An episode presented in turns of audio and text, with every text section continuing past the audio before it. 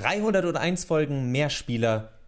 Und Mensch, was haben uns Videospiele gegeben? Und Mensch, was haben uns Videospiele an Nerven gekostet?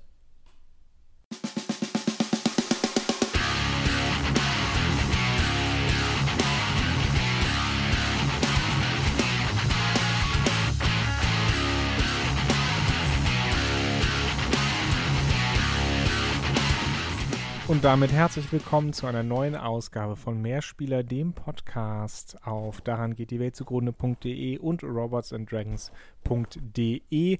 Heute mit Folge ungefähr 301. Wir haben nie so ganz geklärt, warum warum wir so eine Zählung haben, aber mittlerweile hat sich das jetzt einfach eingebürgert. Die ist damals zustande gekommen, wenn ich mich richtig erinnere, weil wir auch unseren schriftlichen Ausgaben Nummern gegeben haben. Das war, ich glaube tatsächlich sogar Sequels ist ursprünglich Folge 2, weil die erste Folge ein geschriebener, äh, wie nennt man das denn nochmal, ein Blogbeitrag, Blog äh, gewesen ist.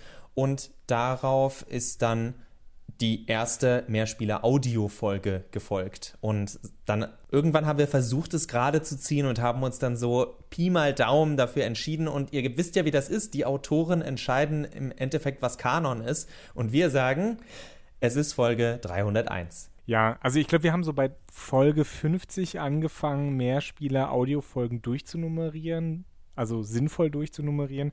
Das heißt, selbst wenn das jetzt nicht Folge 300 1 ist, ist es zumindest äh, Folge 251, was auch eine schöne Zahl ist. Äh, letztlich ist ja alles irgendwie willkürlich, insofern egal.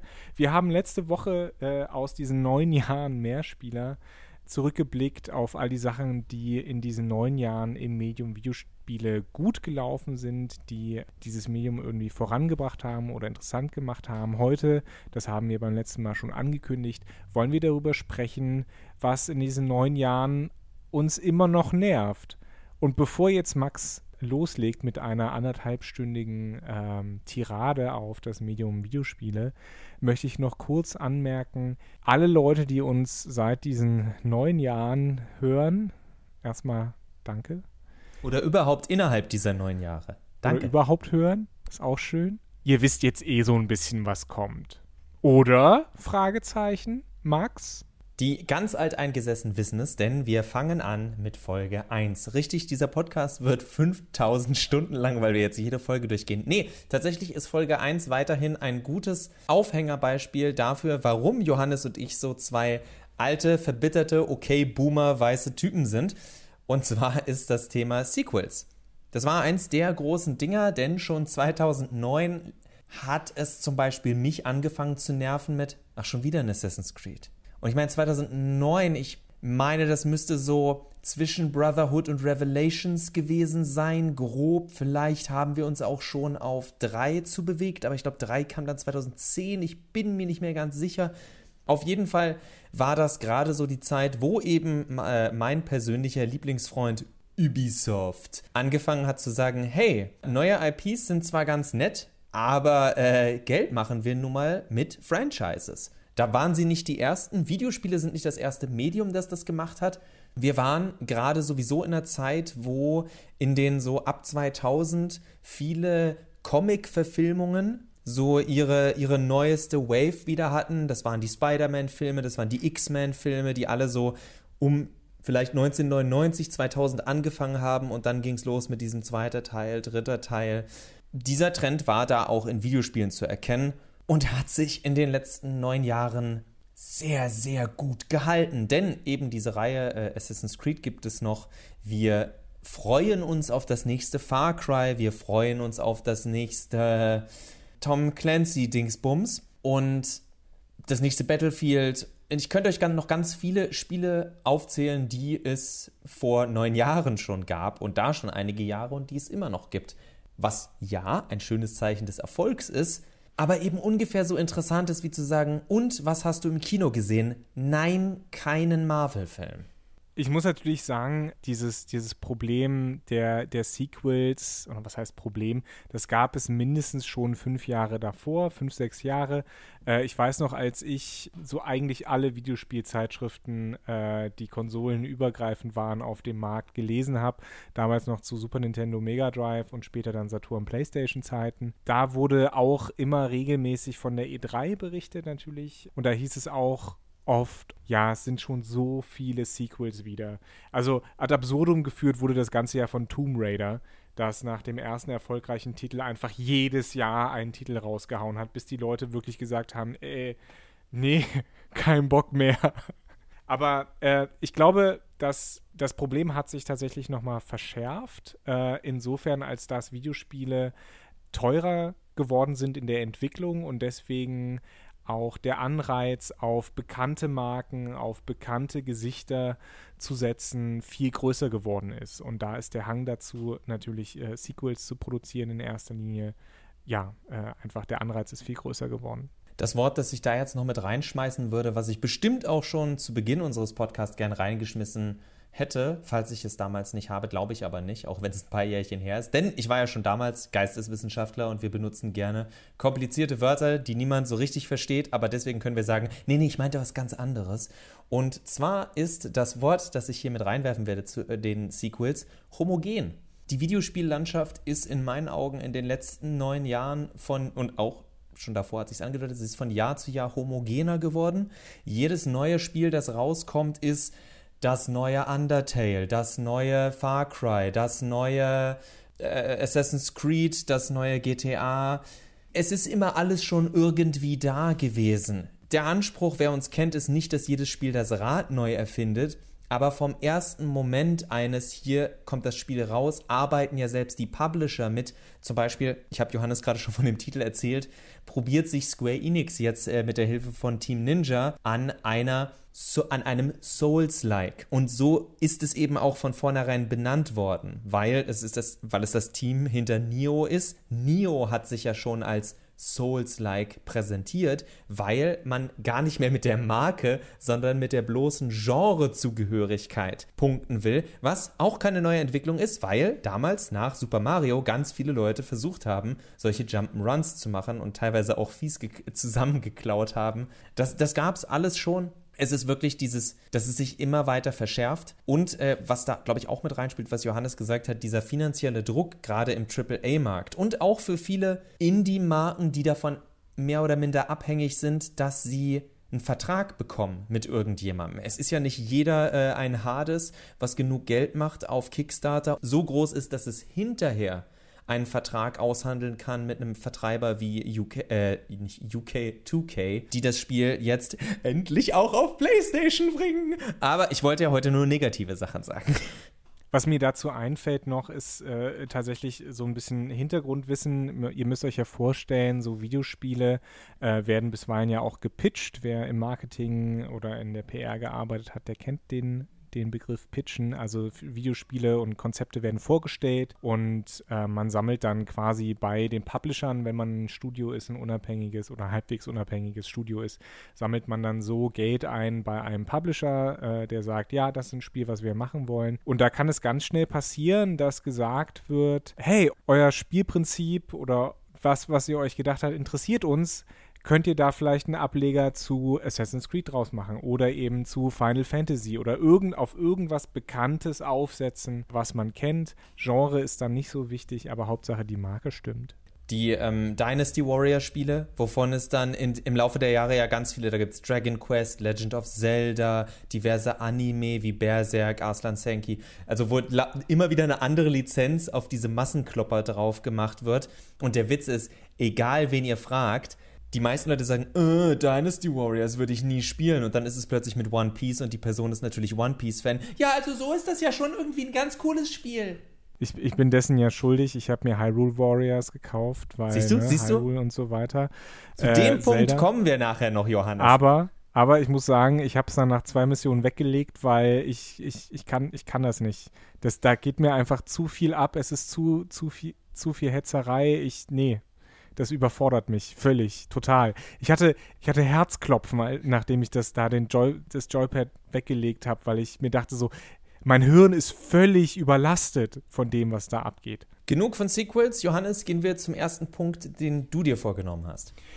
Und da möchte ich äh, auch zurückgehen, äh, allerdings nur bis zur letzten Folge. Da haben wir über, darüber gesprochen, dass Digitalisierung ja auch viel Positives äh, bewirkt hat im Videospielebereich. Es hat aber auch ein bisschen was Negatives bewirkt, wie ich finde. Wir haben das schon anklingen lassen. Der aus Verbrauchersicht erste Punkt, der mir da einfällt, wäre einfach, dass wir dominierende Marktpositionen haben, äh, Oligo oder äh, vielleicht sogar Monopole, wenn man den Begriff nicht ganz so eng benutzt. Ja, also dass wir Steam haben, der Anbieter, der im PC-Markt einfach dominierend ist. Wenn du nicht auf Steam bist, kannst du ein Spiel nicht verkaufen.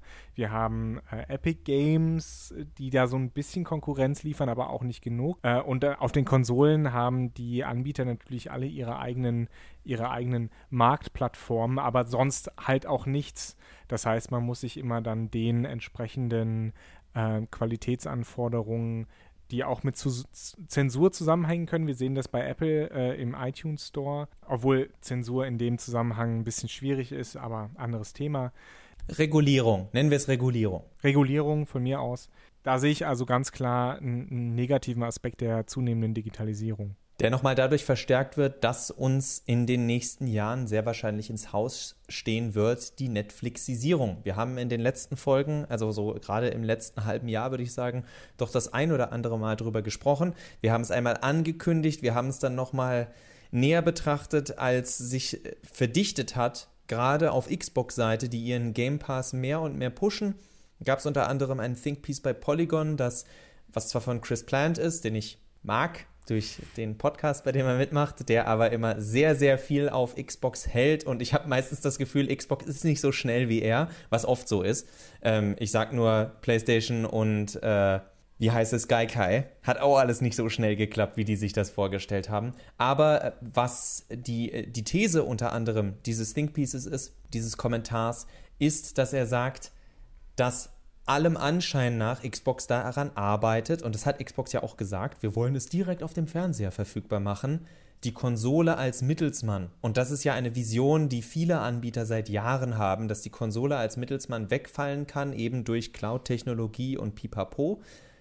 Und dann man sagt, warum soll ich mir noch Apple TV holen? Ich habe doch schon Netflix und umgekehrt. Und das spielt für mich auch in diesen Monopolisierungsgedanken ein, dass man in Zukunft sagt, ja, natürlich mache ich Bang for my buck. Äh, warum soll ich mir jedes Spiel für 60 Dollar kaufen oder 70 oder 80 äh, oder Euro bei uns natürlich, wenn ich für 10 oder 15 Euro im Monat auf 100.000 Spiele Zugriff habe? Dass wir von diesen 100.000 Spielen gar höchstens Zeit haben für 10 bis 5, je nachdem wie alt wir sind. Und ich rede gar nicht von Durchspielen, sondern nur einfach immer mal wieder durcheinander zwei, drei Stunden zocken. Plus, dass wir von diesen 100.000 Spielen wahrscheinlich auch nicht mehr als, wenn es gut läuft, 100 spielen wollen und irgendwann dieses Netflix-Ding einsetzt mit, ja, ist eigentlich ziemlich schlecht, dieses Spiel, aber die anderen habe ich schon gespielt und warum soll ich noch mal ein gutes Spiel spielen? Das kenne ich ja, lieber verschwende ich mal. Sorry, ich weiß, wir haben letzte Woche in der Positivfolge darüber gesprochen, dass Videospiele keine Zeitverschwendung sind, aber Videospiele zu spielen, die man schlecht findet, das ist die, das ist, das ist Zeitverschwendung. Also das ist genau ein Punkt, der mir auch so ein bisschen Sorge bereitet. Ich sehe, dass immer mehr Videospiele in bestimmten Zeiträumen veröffentlicht werden, aber dass wir nie eigentlich wirklich die Zeit haben, sie zu spielen oder nur einen Bruchteil davon spielen können. Wir erinnern uns daran, Zielmarkt sind zwar die, ich sag mal, 14- bis 30-jährigen, leider immer noch jungen Männer, aber de facto kaufen und spielen Videospiele Leute von 14 bis 50 tatsächlich. Also der durchschnittliche Videospieler und da benutze ich das generische Maskulinum bewusst, ist halt um die, ja, 35, 40, 45 Jahre alt. Wir sind ja auch an dem, in der Zeit langsam angekommen, dass die Macher dieser Spiele immer noch die gleichen sind wie vor 20 Jahren. Vor 20 Jahren waren sie halt Mitte 20. Ist ein bisschen wie in der Filmbranche, wo man vor ein paar Jahrzehnten diese Welle hatte, zum Beispiel in den USA. Die hatten diese Welle von jungen Filmemachern, wie jemandem wie Scorsese, Ja, der macht halt immer noch Filme. Der ist halt aber nicht mehr so jung. Das heißt nicht, dass er schlechte Filme macht, aber da sind wir auch wieder beim Thema homogen. Es bleiben die gleichen Leute oft sehr, sehr lange. Ja, Erfolg gibt ihnen, wir sind ja auch immer noch hier. Äh, Erfolg gibt den Leuten recht, klar. Aber die Gefahrseite ist natürlich, dass man irgendwo den Bezug dazu verliert, was man ursprünglich selber von dieser Branche wollte und ihr dann selbst im Weg steht das ist genau halt ein Punkt, da kommen wir jetzt ein bisschen weg von, vom Thema Digitalisierung, da würde ich gleich nochmal hingehen, aber äh, das ist genau ein Punkt. Die Revolution im kreativen Genre Videospiele findet nicht statt bei Leuten, die da seit 30, 40 Jahren drin sind, sondern eben bei Leuten, die von unten nachwachsen. Also um das auf die Digitalisierung zu nehmen, die Unternehmen, von denen wir sprechen, Epic, Steam, die sind gegründet von Revoluzern wie Gabe Newell von bei Epic, weiß ich die, die Namen nicht. Aber das sind alles in Anführungszeichen diese jungen, krassen Leute, die alles verändern wollen und äh, wir zeigen es diesen alten, eingeschlafenen äh, Digitalfirmen. Aber im Endeffekt sind sie genau das Gleiche, ja, inzwischen. Also es zeigt sich mal wieder, dass das Rad der Zeit, dass wir einfach die Uhr, wir haben bei 12 angefangen und sind jetzt langsam wieder bei 12, also und es fühlt sich an, als hätte sich nicht viel verändert, nur dass die Autos fliegen können und wir alle Hoverboards haben. Und das zeigt auch mal wieder, dass die Idee, Dinge, Strukturen und Systeme von innen heraus verändern zu können, nicht ganz so gut funktioniert. Aber das ist auch wieder ein anderes Thema. Nein, was mir zum Thema Digitalisierung noch einfällt, was ich noch ganz kurz erwähnen möchte, das müssen wir nicht groß diskutieren. Äh, wir haben es auch schon letztes Mal so ein bisschen angesprochen, mal wieder. Ähm, ist einfach das Thema, dass so Verpackungen und auch Handbücher im Großen und Ganzen wegfallen durch diese Digitalisierung. Also das hat ähm, natürlich für uns relativ wenig Konsequenzen. Der, das Spürbarste ist noch, dass das Tutorial einfach heutzutage sein muss. Früher wurde man in Videospiele einfach geworfen und wenn man Fragen hatte, musste man im Handbuch nachlesen. Das geht heute nicht mehr. Wenn ein Videospiel wie eben Dark Souls beispielsweise einem nicht von vornherein alles erklärt, dann ja, erhält es gleich so einen Kultstatus, weil es eben so schwer ist oder so undurchsichtig, wobei das Ganze wahrscheinlich früher einfach in einem Handbuch gelandet wäre. Und diese Handbücher, diese Verpackungen, äh, die Art, eine Verpackung zu designen, sind natürlich auch Teil dieser Videospiele-Kultur und dieser Teil geht einfach mit der zunehmenden Digitalisierung verloren. Ob das jetzt schlimm ist oder nicht, das weiß ich selber nicht, um ehrlich zu sein. Ich kaufe auch eigentlich nur noch digital meine Videospiele, aber ich möchte trotzdem festhalten, dass, dass das ein Fakt ist. Hier muss ich dann unsere goldene Regel brechen und sagen, Gott sei Dank ist diese Zeit vorbei. Tut mir ja wirklich leid für alle Sammler, aber ich habe als Kind das ein oder andere Spiel auf einem Markt gekauft und da bekommst du dann halt nur noch die, die SNES. Also du hast das, bekommst das Modul, aber die Verpackung hatten die nicht mehr und die Anleitung nicht mehr. Und wenn in der Anleitung elementare Sachen für die Steuerung des Spiels stehen, dann bist du einfach im Eimer und damals hat es das Internet nicht gegeben. 90er Kinder erinnern sich, die Welt war schlecht in einer Zeit, in der Videospiele so schlecht designt worden sind, dass sie nicht erklärt haben, wie sie richtig funktionieren. Und jeder, der jetzt sagt, äh, get good, ja, der kann sich einen Besenstiel nehmen und dann von Dreier auf diesen Besenstiel draufspringen mit der Körperöffnung seiner Wahl weit geöffnet. Ich habe damals einfach durch Probieren herausgefunden, wie ich bei Wing Commander mein Schlachtschiff, nicht mein Schlachtschiff, meinen Raumjäger steuere und meine, meine Mitpiloten rumkommandiere. Das war gar nicht so schwer auf dem NES-Pad, wo man Select und R gleichzeitig drücken musste, um dann mit dem Steuerkreuz zu gucken, welche Nachricht man auswählt. Also vielen Dank für diese Unterstützung, Johannes. Was sich tatsächlich festhalten lässt in diesem Bereich ist für mich, dass ich da ein anderes Thema habe, was für mich aber dazu passt, weil die meisten Spiele inzwischen digital sind. Das, und damit schließen wir dann diesen großen Digital-Block, äh, glaube ich, auch ab. Ein Thema, was ich heute nicht ausreizen will, weil wir, glaube ich, darüber genug einzelne Folgen gemacht haben. Ja, es ist schlimmer geworden über die letzten neun Jahre. DLCs sind schlimmer geworden und sie werden auch immer weiter schlimmer werden, denn vor neun Jahren, als wir angefangen haben, haben wir über DLCs gesprochen. Da gab es den Begriff Games as a Service noch nicht. Heute sind DLCs nur ein winzig kleiner Bruchteil der Idee des Games as a Service, des Spiels, das ihr für immer spielen sollt, was nie funktioniert. Und in Zeiten, wo euch dann angepriesen wird, das Spiel für den doppelten Preis vorzubestellen, weil ihr einen Season Pass und sonstiges bekommt im Wert vom ja ja dreifachen des Spiels, nur damit dann wie bei dem Star Wars Spiel mit den Fightern Star Wars Squadrons. Genau, bei äh, Star Wars Squadrons dann gefühlt nicht mal ein Jahr später gesagt wird, ach übrigens, haben nicht genug Leute gekauft, wir schalten die Server wieder ab. Naja, Moment, Moment. Ich muss dazu sagen, dass äh, EA von vornherein bei, zu Star Wars Squadrons gesagt hat, dass es kein Live-Service-Spiel ist. Das haben sie von vornherein gesagt, weil sie aber auch äh, tatsächlich dem Spiel nicht äh, vertraut haben. Dafür ist es aber relativ gut, also relativ gut angekommen, sowohl bei der Kritik als auch im Verkauf. Du gibst ja trotzdem Leuten ein, hier ist dieser tolle Online-Modus, Modus, dass ihr zusammenspielen könnt. Und sorry, dann zu sagen, das ist das große Ding und die Kampagne ist halt nur ein paar Stündchen lang. Das ist so, als würdest du bei einem Battlefield sagen, ja, könnt ihr in einem Jahr nicht mehr spielen. Dann könnt ihr mal schön neu löhnen. Das ist absolut richtig, ja. Also die, die Kritik bleibt bestehen, ja. War jetzt nicht das beste Beispiel, was ich genommen habe. War das, das jüngste Beispiel, was mir einfällt, aber im, im Endeffekt ist es das, was diese ganzen Reihen ja auch schon probieren an und für sich kannst du auch noch nach über einem Jahr im Vorjahres FIFA online spielen, aber FIFA wird alles, EA wird alles dafür tun, dass du, die, dass du dir die neue Version kaufst, weil der Support im Online, in der Online-Competition immer nur auf der neuesten Version läuft. Das Tragische an Star Wars Squadrons wird sein, dass EA sagt, okay, dann machen wir ein Sequel, weil das hat sich relativ gut äh, äh oder gut genug dann verkauft, dass es ein Sequel nach sich ziehen könnte. Das, das Sequel wird aber noch größer und noch besser und und damit wird es halt zum genau demselben Einheitsbrei, äh, aus dem der Vorgänger rausgestanden hat, weil er nämlich ähm, einfach in sich geschlossen relativ gut funktioniert hat. Anderes Thema. Das letzte Thema für heute, das wahrscheinlich schönste und wichtigste für uns, weil wir streng genommen fast drin sitzen, beziehungsweise es auch einer der ersten Gründe, sogar noch der Grund vor der ersten Folge von Mehrspieler oder dem Konzept von Mehrspieler überhaupt ist.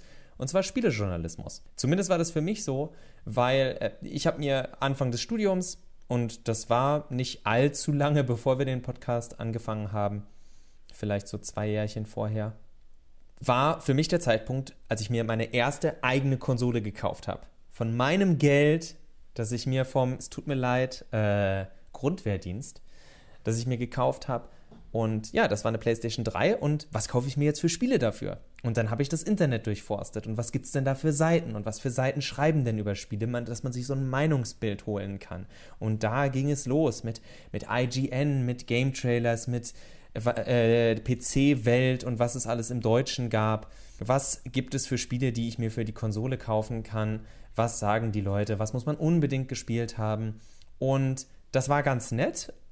Aber irgendwann kam dieser Punkt von, da sind jetzt diese Reviews und da sind so nackte Nummern hinter und okay. Und ich wollte sowas auch immer selbst schreiben, als ich jünger war. Aber mit der Zeit war mir viel wichtiger, dass ich nicht irgendwelchen Kumpels und sagen kann, öh, dieses Spiel ist doch viel besser, weil es 9 von 10 hat statt äh, 8,7 von 10 sondern es ging mir darum, dass ich mit auch mit meinem Partner, mit wildfremden Leuten, mit meiner Mutter, mit Verwandten über Videospiele reden kann, ohne dass der andere gleich so laut mit den Augen rollt, dass man denkt, das hat gedonnert, weil die Leute sich denken, ach nee, nicht diese nicht dieser blöde Kram für Kinder. Und äh, wir haben in der Positivfolge darüber gesprochen, dass das nicht mehr so ist, also zum, Videospiele sind zumindest so weit angekommen, dass jeder von ihnen weiß, ob jeder von ihnen viel hält. Ist erstmal egal, weil es gibt auch viele Leute, die weiterhin sagen, naja, die meiste Musik ist Schrott, die meisten Filme sind Schrott, viele Bücher sind Schrott. Also das ist dann eher sowieso so eine Art Kulturpessimismus. Der Pessimismus, der bei mir drin ist, ist, dass Videospieljournalisten leider genau in die Richtung gegangen sind, in die, vor der ich immer Angst hatte, als ich mich mehr mit dem Thema beschäftigt habe. Und das ist so TMZ oh, lass uns mal tolle kleine Stories schreiben und dann aber noch nicht mal mit echten Celebrities, sondern mit Virtual Celebrities. 10 Reasons Why Kratos is the coolest guy oder solche Sachen. Ich denke, Leute, das ist, das ist das Letzte, was so ein Medium braucht. Weil, guckt euch YouTube-Kommentare zu Videospieltrailern an.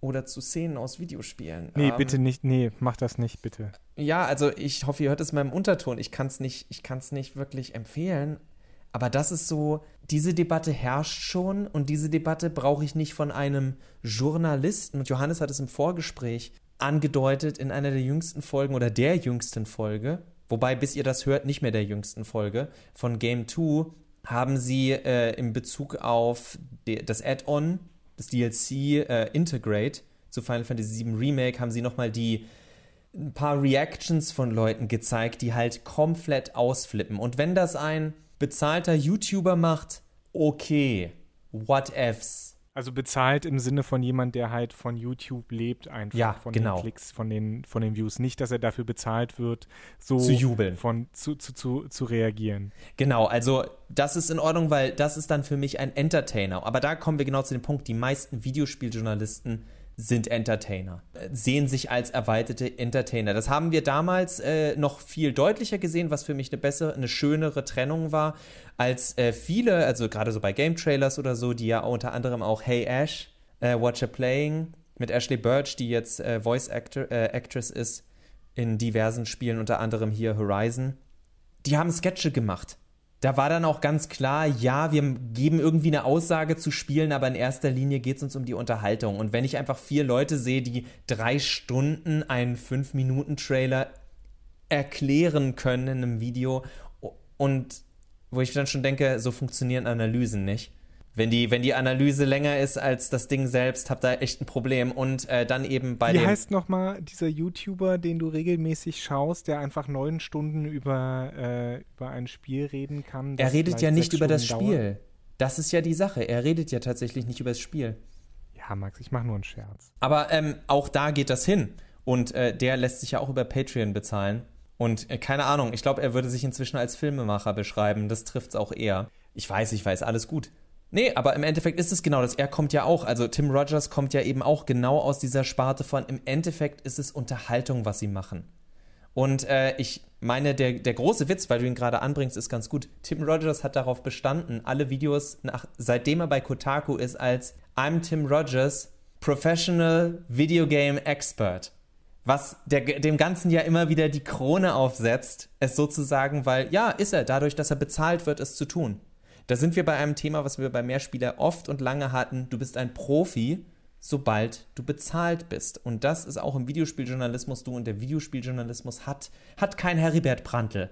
Kein, kein, kein Typen, der irgendwie versucht, so eine Art ähm, eine Art Schule einzuführen, ob man die gut findet oder nicht. Das ist jetzt kein äh, Herbert Prantl von der süddeutschen äh, Fanboyism, sondern es ist mehr ein, gibt es irgendwo den Versuch, eine Schule für, was soll das eigentlich sein, das Gespräch um Videospiele, sondern im Endeffekt sind es ein paar interessante Typen, die man sich raussucht, wie einen Jim Sterling oder wie einen Tim Rogers oder was weiß ich. Oder man feiert sich halt zusammen mit diesen, mit den vier schreienden Typen von Easy Allies, wie sie äh, die Stühle umwerfen und laut kreischen, weil ein Werbevideo abgespielt wird zu einem Spiel, was irgendwann in ein paar Jahren erscheinen wird.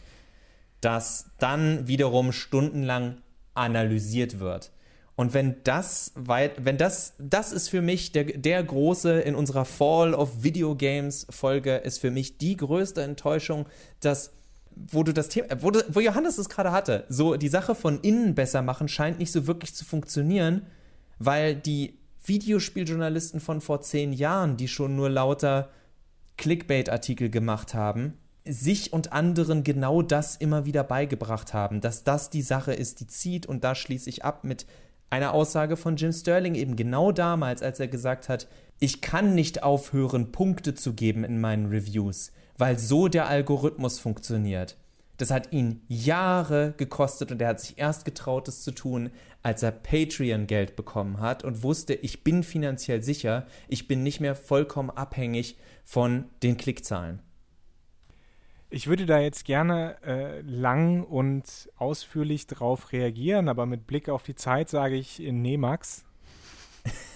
ja, das ist, das ist nicht mein Problem. Das heißt, ich habe Recht. Nein, also es geht ja nicht ums Recht haben oder sonst was. Da nein, spielt nein. viel rein, aber, aber, aber das mich, ist das. Lass mich, lass mich kurz dazu was sagen. Im, Im Großen und Ganzen sehe ich, wo, wo dein Problem liegt. Ich sehe es nicht ganz so, ganz so scharf. Ich denke, es gibt auf jeden Fall schon Ansätze. Ich denke an in, in Deutschland beispielsweise an die WSD, die sich so eher essayistisch mit Videospielen auseinandersetzt, aber wahrscheinlich immer noch nicht deine Hoffnung äh, und dein Kriterium von Journalismus in dem Sinne erfüllt. Ich glaube, das Problem liegt, oder am Games- oder Videospiele-Journalismus, ich mag diesen Begriff Games ja nicht, äh, im Videospielejournalismus sehen wir auch im Prinzip die Krise des Journalismus in Zeiten des Internets, also dass nicht mehr Qualität wirklich eine Rolle spielt, sondern nur noch Aufmerksamkeit. Das äh, ist etwas, was sich äh, mit zunehmender Digitalisierung des Journalismus, also weg vom Print, wo Journalisten noch eine ordentliche Ausbildung hatten und diese besondere Gatekeeper-Funktion erfüllt haben, hin zu Internet, wo plötzlich jeder Zugang hatte, äh, auch jeder eben schreiben konnte, was er wollte. Zuerst schreiben, heutzutage eben mit, mit Video arbeiten, in der es nicht darum ging, wirklich Qualität und Informationen rüberzubringen, sondern Emotionen, was viel einfacher ist und dann gleichzeitig eben auch diese Aufmerksamkeit dadurch zu erlangen. Und also ich, ich denke, dass, dass diese Parallelen äh, man schon krass sieht. Vor allen Dingen, weil, das ist mein Endpunkt, keine Sorge, vor allen Dingen, weil Videospiele eben aus einer sogenannten Liebhaberpresse kommen. Das heißt, das sind Leute, die sich enthusiastisch damit auseinandersetzen und natürlich auch ihre eigenen vorgefassten Vorlieben und Abneigungen haben. Das finde ich auch gut. Das lassen wir großteils jetzt einfach so stehen. Ich setze mich noch ganz kurz in, und da setze ich mich allein rein. Johannes muss sich dann nicht mit mir reinsetzen, nur weil er den zusammen mit mir aufnimmt. Ich mag auch weiterhin sehr, sehr das ist jetzt dieses with a salt of grain, with a grain of salt, so rum. Weil wir eben auch Game 2 erwähnt haben. Auch Game 2 ist für mich ein Beispiel für diesen, es ist ein Stillstand, der stattfindet. Es ist ja nicht mal schlecht, es ist nur ein, auch, für mich ist es eben auch so, dass viele auch der Beispiele, die ich als positiver empfinde, ziemlich stillstehen. Es ist jetzt auch ein bisschen unfair, weil also die Rocket Beans machen ja noch viel mehr als nur ihre Sendung Game 2. Game 2 ist halt das der größte, bekannteste Zuschauermagnet dieses ganzen Dings. Und Game 2, ähnlich wie Game 1, war schon immer ein eher Präsentation statt Kritik.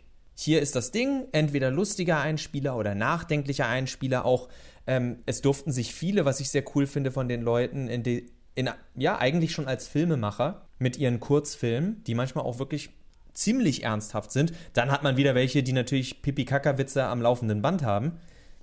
Was okay ist, weil jeder soll unterschiedlich präsentieren. Aber es eben ganz oft endet mit diesem, ja, wenn man es mag, dann kann man es spielen, hat jetzt nicht so viel Neues, aber hey, den und den Leuten macht's halt Bock. Und das ist in Ordnung, das sehen wir auch auf anderen Seiten und das, äh, diese Fehler haben, ha, Fehler sind es nicht, aber diese Sachen haben wir alle schon gemacht, habe ich auch gemacht. Die Frage ist nur, wenn man, äh, das ist für mich tatsächlich eine Sache, wenn man keine Stellung bezieht oder beziehen möchte, dann muss man auch keine Kritik schreiben. Also, weil eine Kritik hat nicht den Anspruch, Recht zu haben, sondern einfach nur eine Perspektive auf etwas zu werfen. Und eine Perspektive sollte am Ende um es ein bisschen binär zu nehmen, immer enden mit finde ich gut, finde ich nicht gut. Das heißt nicht, es ist gut oder es ist nicht gut, sondern es ist einfach nur, hier ist die Einschätzung dieser einen Person. Am Ende zu sagen, ich weiß auch nicht, aber ihr habt mir gerade 45 Minuten lang zugehört, wie ich diese Folge mit Johannes aufgenommen habe. Schlauer seid ihr jetzt auch nicht. Aber ihr habt wenigstens etwas, woran ihr euch aufhängen könnt, wenn ich euch sage, hört endlich auf, Assassin's Creed zu spielen. 301 Episoden von Mehrspieler. Die Musik ist von Glory of Joanne. Macht's gut. Ja, nee, ist okay. Auf Wiedersehen.